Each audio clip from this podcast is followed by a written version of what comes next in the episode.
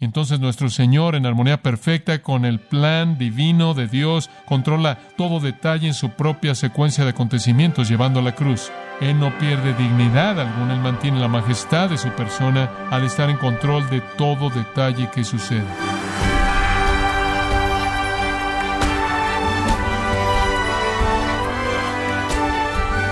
Le saluda su anfitrión Miguel Contreras, dándole la bienvenida a su programa Gracias a vosotros con el pastor John MacArthur. La noche antes de morir, antes de que fuera condenado falsamente y ejecutado como criminal, Jesús se reunió con sus discípulos para una celebración. Pero, ¿qué podían estar celebrando?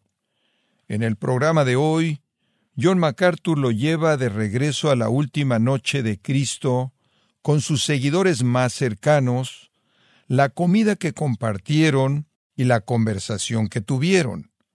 Esto es parte de la serie La Cena del Señor, aquí en Gracia a vosotros.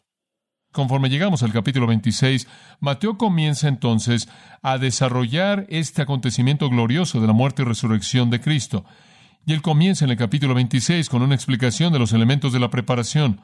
Ahora es jueves por la mañana y es el momento de preparar la cena de la Pascua. Ya tienen su cordero, sin duda lo consiguieron el lunes cuando llegaron a la ciudad, ya tienen eso, pero hay muchas cosas que preparar para la Pascua. ¿Sabe usted lo que tienen que preparar?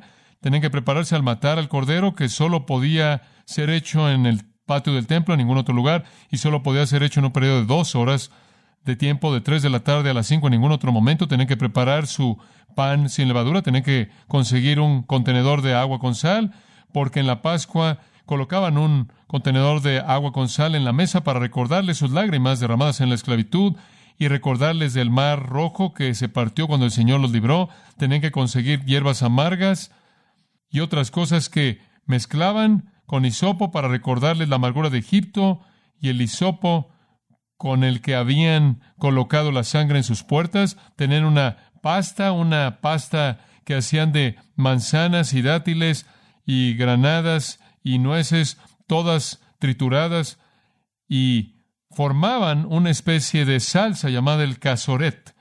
Y fue en esa salsa espesa que metían su pan sin levadura como parte de la comida. Eso, por cierto, es mejor visto como un símbolo de hacer los ladrillos en Egipto, el lodo y la arcilla que usaban para mezclar los ladrillos, y también colocaban en el casoret pedazos de canela para recordarles de la paja que usaban al hacer también los ladrillos. Entonces todo tenía simbolismo. Y después habían cuatro copas de vino, y las cuatro copas de vino era para recordarles del pacto de Dios en Éxodo capítulo 6, en donde Dios dice, una, voy a sacarlos bajo las cargas de los egipcios, dos, voy a sacarlos de su esclavitud, tres, voy a redimirlos con un brazo estirado, y cuatro, seré su Dios.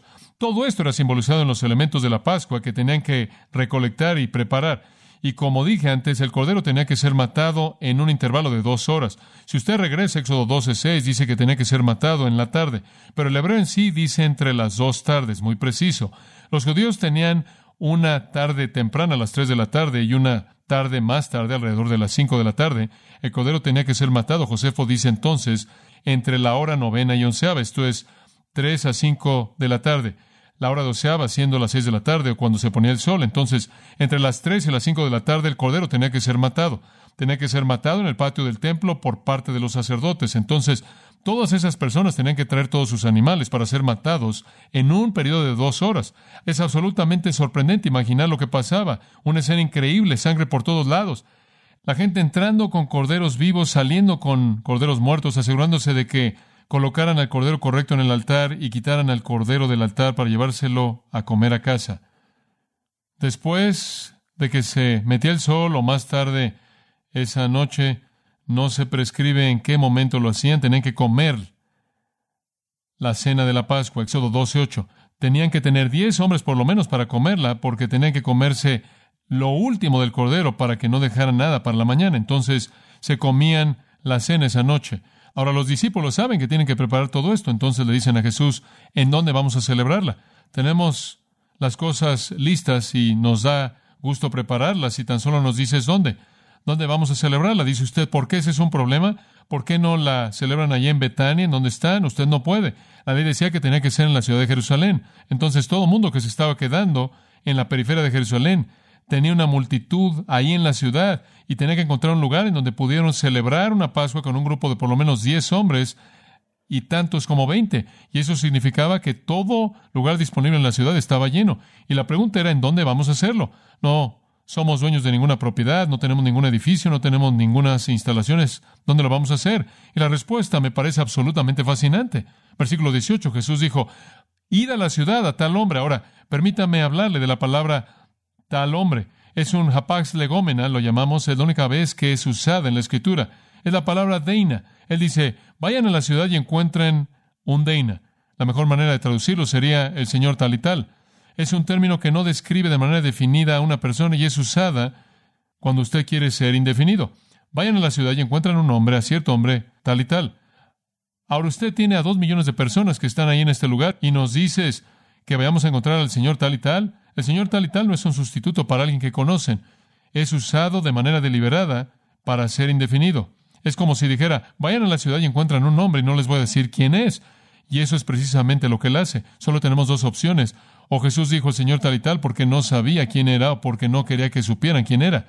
Y no puedo votar por la primera. Él sabía, entonces él no debió haber querido que ellos supieran. Ahora, ¿cómo van a encontrar al Señor tal y tal? Bueno, afortunadamente Marcos llena el vacío para nosotros en Mateo aquí. Marcos dice, van a buscar un hombre que lleva un contenedor de agua. Y diríamos, oh, eso ayuda mucho. Es bastante malo encontrar a tal y tal, al Señor tal y tal. Pero ahora lo que tenemos que hacer es encontrar un hombre que está cargando un contenedor de agua. ¿Qué tan común es eso? La respuesta no es común en absoluto.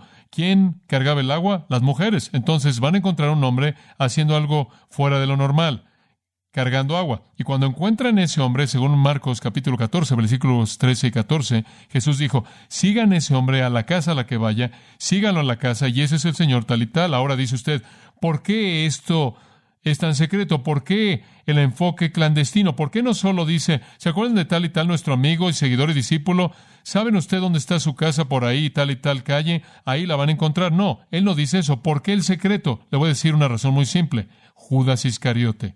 Vea el versículo 16. A partir de ese momento buscó oportunidad de hacer qué? Bueno, la palabra griega es para entregarlo. Judas estaba buscando un lugar, aislado un lugar, privado, un lugar en silencio, apartado de la multitud en donde él podía entregar a Jesús a las autoridades religiosas para que fuera ejecutado. Y Jesús sabía que si Judas sabía en dónde iba a ser la cena, ese sería el lugar perfecto y entonces no lo dijo. Y Pedro y Juan nunca regresaron. Se fueron temprano en el día, hicieron todo eso y el resto de los discípulos nunca se volvieron a reunir hasta esa noche cuando fueron con Jesús al lugar y para ese momento Judas ya estaba ahí y era demasiado tarde para hacer un trato con los líderes. Jesús cerró la opción de que Judas lo traicionara antes de la Pascua. ¿Por qué? Porque era esencial que Jesús celebrara la Pascua con sus discípulos. Dice usted, ¿por qué es esencial? Porque él quería usar eso como un ejemplo de su propia muerte.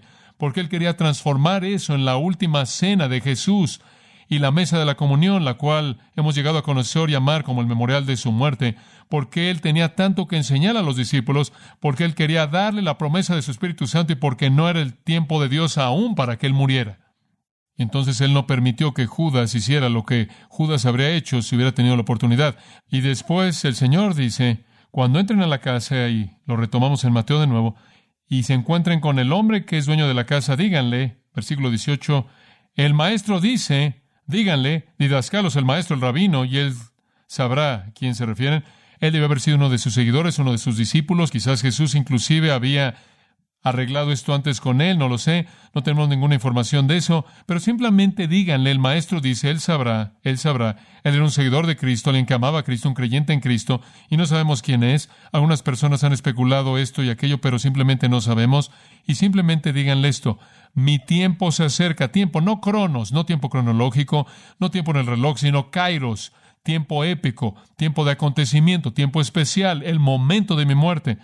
Mi tiempo especial en el plan de Dios está aquí, es ahora, va a suceder y Él entenderá. Él entenderá. O oh, cuántas veces Jesús había dicho, mi hora no ha llegado aún, cuántas veces la escritura había dicho, su hora no había llegado, su tiempo no había llegado, pero ahora él mismo dice, mi tiempo se acerca. Ustedes simplemente díganle eso. Y díganle esto. Yo, literalmente, yo debo guardar la Pascua en tu casa con mis discípulos. Ese es un presente profético, lo cual coloca una obligación. Tengo la obligación de guardar la Pascua en tu casa con mis discípulos. Él se ve a sí mismo en una misión divina, con una agenda divina. Él lo tiene que hacer, él tiene que hacerlo ahora. Este es el momento, este es el tiempo. Y Marcos nos dice que el hombre tenía un segundo piso grande, un cuarto grande, espacioso, amueblado y listo para ser usado. Y eran comunes en casas grandes. Entonces Jesús estaba obligado a guardar la Pascua. El versículo 19 dice, y los discípulos hicieron como Jesús. Y hay una palabra interesante ahí, dice designado. Realmente es un término militar, tiene un sabor militar. Les había mandado. Y prepararon la Pascua. Pedro y Juan fueron a la ciudad, vieron al hombre con el contenedor de agua, lo siguieron a la casa, le preguntaron al hombre, dijeron, lo vamos a hacer así, prepararon todo. Ahora, en este punto tenemos que detenernos por un momento y quiero que escuche con mucha atención lo que es un entendimiento muy esencial en este pasaje. Observen el versículo 17 al final, dice, la pregunta fue, ¿en dónde quieres que preparemos que comas la Pascua? Y observa al final del versículo 19, y prepararon la Pascua. Y observa el versículo 21, y conforme comieron. Ahora, uniendo esos tres versículos, ¿qué asume que estaban comiendo? La Pascua. Muy bien. Y eso es abundantemente claro. Abundantemente claro. Es la Pascua. Si usted fuera a ver Marcos 14, encontraría en el versículo 12, 14 y 16 que la cena que Jesús comió es llamada la Pascua. Si usted fuera a ver Lucas 22, versículos 7, 8, 11 y 12, vería que la comida que Jesús comió es llamada Pascua. Y entonces dice usted, bueno, no hay duda de que fue la Pascua, es correcto. No hay duda de que fue la Pascua, pero hay un problema. Y quiero que vea un problema que los eruditos bíblicos a lo largo de los años han enfrentado y enfrentado. Permítame mostrarle cuál es el problema. Vaya en su Biblia a Juan 18. Juan 18. Y quiero que observe el versículo 28. Aquí, de nuevo tenemos a Jesús llevado de Caifás. Este es al día siguiente. Por cierto, el jueves estaban preparando la cena, ¿verdad? El jueves por la noche se comieron la cena, lo cual significa que el jueves por la tarde el cordero fue matado. Acabamos de ver el jueves cuando vinieron a Jesús, ¿dónde quieres que la celebremos? Él dice, hagan esto, prepárenla. Jueves por la tarde mataron al cordero, el jueves por la tarde Jesús vino con los otros diez, comieron la cena, pasó lo que pasó esa tarde, el jueves por la noche, y al contar los días, como lo estamos contando, habría sido el jueves por la tarde. Después recordará que Judas salió en la noche, lo traicionó. Jesús dejó la cena a la mitad de la noche, fue al huerto, los soldados vinieron al huerto, lo capturaron a la mitad de la noche.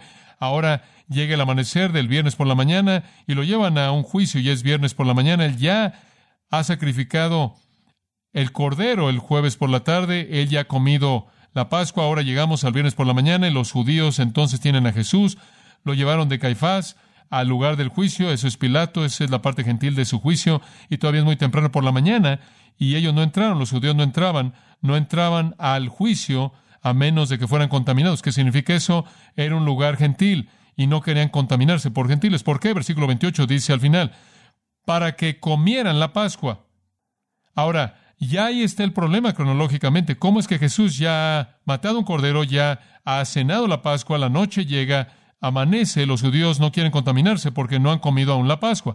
Y algunas personas dicen, bueno, Jesús tuvo una Pascua privada, no puede pasar, no puede tener usted una Pascua privada porque los corderos solo pueden ser matados cuando es un tiempo autorizado para matar a los corderos. Entonces, ¿cómo es que no han comido la Pascua? Dice usted, bueno, se les hizo tarde, están muy ocupados. No, son muy religiosos. Ve el capítulo 19, versículo 14.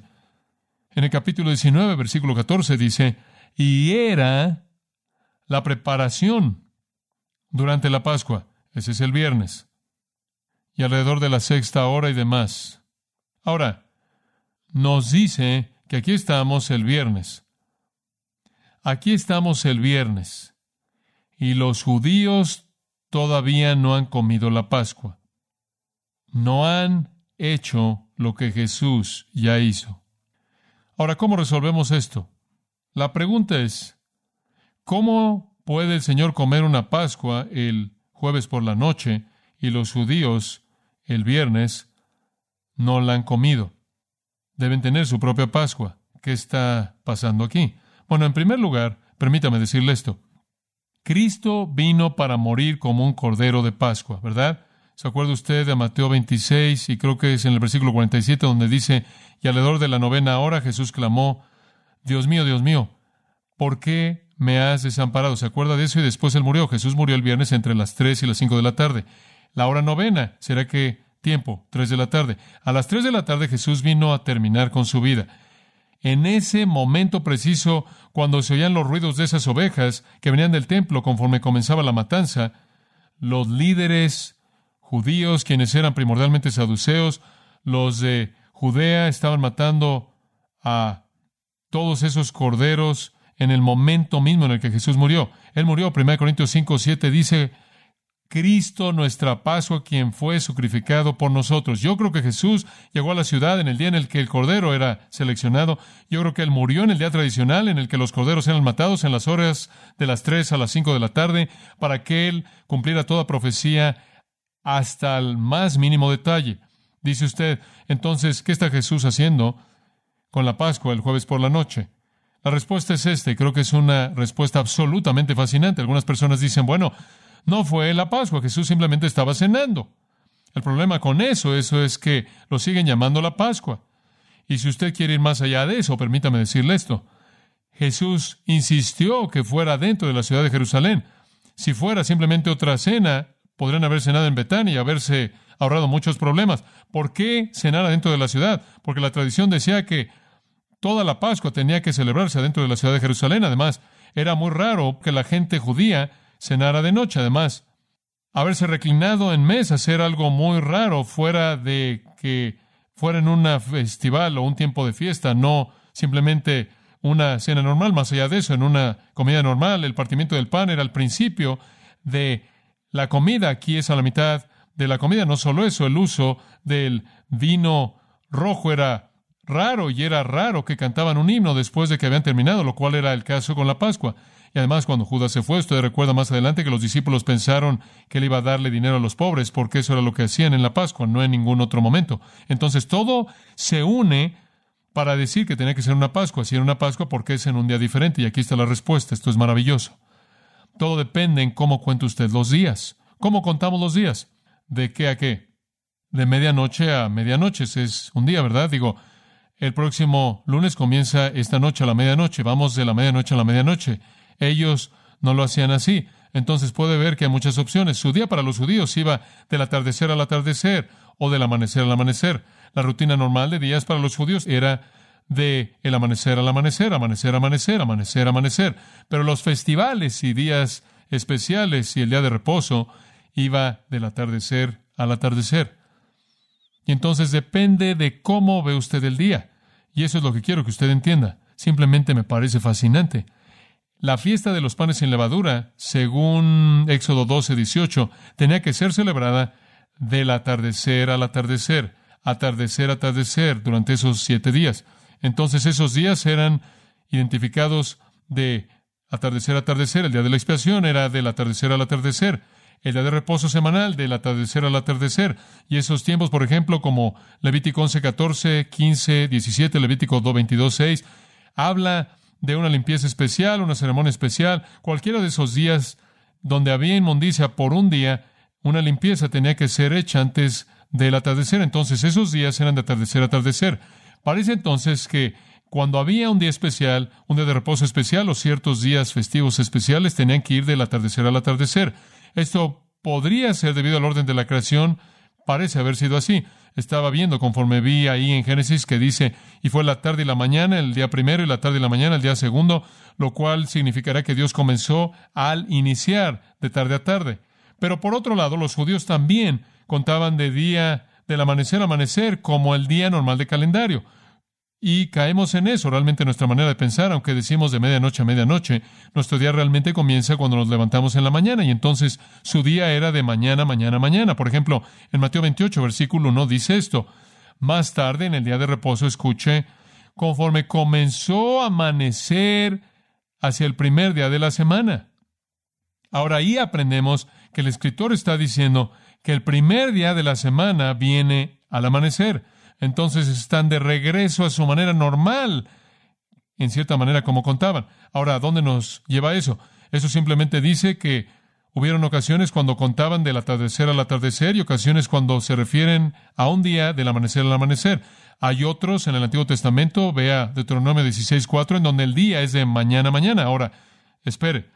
Por lo tanto, este día de la Pascua, debido a que no necesariamente es prescrito específicamente en el Antiguo Testamento, este día de Pascua era calculado del atardecer al atardecer o del amanecer al amanecer. Y dependiendo de cuándo comenzaba usted, era cuando lo terminaba. Josefo, el gran historiador judío, quien era un fariseo, viviendo en el día de Jesús, explicó la ley de la Pascua. Y él dijo que el cordero de la Pascua tiene que ser comido durante la noche y no dejar nada para la mañana. El Mishnah dice que debe ser comido para la medianoche. Entonces ambos estaban comprometidos con el hecho de que fuera quien fuera que lo comiera, tenía que comerlo antes del amanecer de otro día, antes del día del tiempo de la mañana. Ahora escuche con mucho cuidado. Conforme usted profundiza esto en la historia un poco, y esto es lo que me pareció fascinante. Los galileos, esto es la gente del norte, y los fariseos contaban el día del amanecer al amanecer, el día de la Pascua, mientras que los de Judea y los saduceos lo contaban del atardecer al atardecer. Dice usted, ¿cómo sabe usted eso? El Mishnah, lo cual es una codificación de la ley judía, nos dice eso. Dice, por ejemplo, que los galileos no trabajaban en absoluto el día de la Pascua. ¿Por qué? Porque el día comenzaba para ellos al principio. Dice que los de Judea trabajaban hasta mediodía porque el día no comenzaba para ellos hasta el atardecer. Ahora escuche con mucho cuidado. El jueves entonces, el jueves, los galileos y los fariseos comenzaban a calcular el comienzo de la Pascua. En la mañana hasta la siguiente mañana, lo cual es el viernes por la mañana. Los de Judea y los saduceos no comenzaban hasta el jueves en el atardecer y seguía hasta el viernes al atardecer. Entonces los galileos y los fariseos comenzaban temprano en el día, como Mateo lo señala en el capítulo 26, con los discípulos diciendo, Señor, ¿cómo nos preparamos para esta noche? Porque su día va de mañana a mañana y tiene que ser comido antes de que ese día acabara. Entonces tiene que comerlo esa noche. El otro día para las otras personas no comienza hasta la tarde y entonces no están preparados para matar su cordero hasta la próxima tarde y después comen su comida conforme el día de reposo viene, el viernes por la noche. Ahora dice usted, ¿por qué es eso importante? Escúcheme. Es raro que fuera así, es muy raro. Y realmente no podemos identificar específicamente cómo eso pasaba.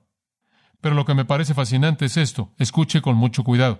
Jesús tenía que morir el viernes. Él tenía que ser crucificado el viernes porque era cuando los corderos de la Pascua de Jerusalén tradicionales en Judea serían matados de las tres de la tarde a las cinco de la tarde el viernes. Él tenía que morir en ese momento. Esa es la razón por la que dice en la novena hora. Él también tenía que guardar la Pascua porque él tenía que transformarla en la mesa del Señor. Entonces, ¿cómo podía Jesús guardar la Pascua y aún así ser el Cordero de la Pascua?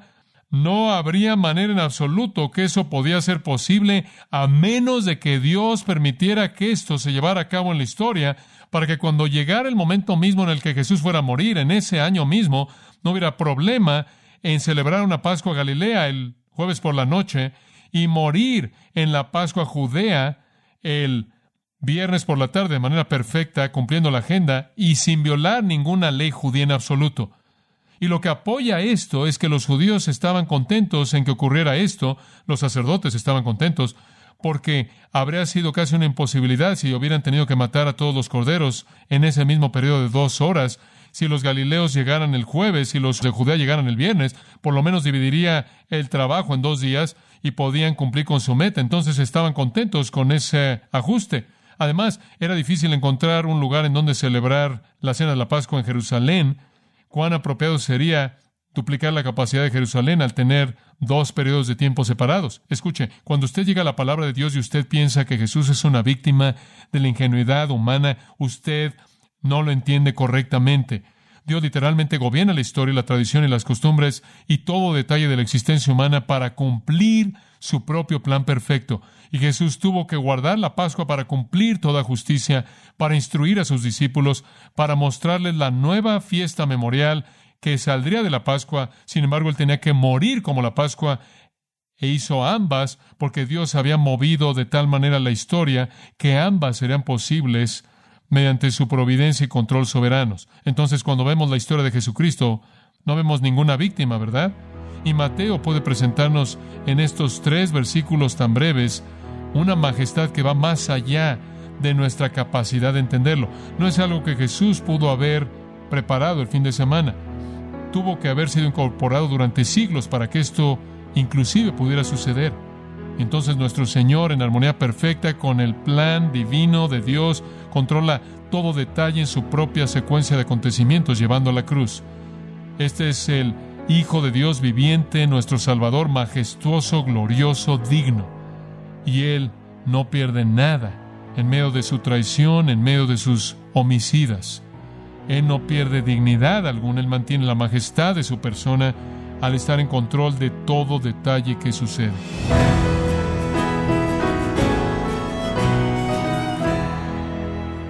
John MacArthur nos ha enseñado con más profundidad la importancia de esta práctica vital en la Iglesia, de la celebración en la que llevamos a cabo lo que llamamos la Cena del Señor, con los elementos del pan y el vino. Estamos en la serie La Cena del Señor, aquí en gracia a vosotros. Estimado oyente, le invitamos a leer el libro El aposento alto, escrito por John MacArthur, donde analiza algunas de las promesas más conmovedoras y poderosas de todas las escrituras. Lo puede obtener en gracia.org o en su librería cristiana más cercana.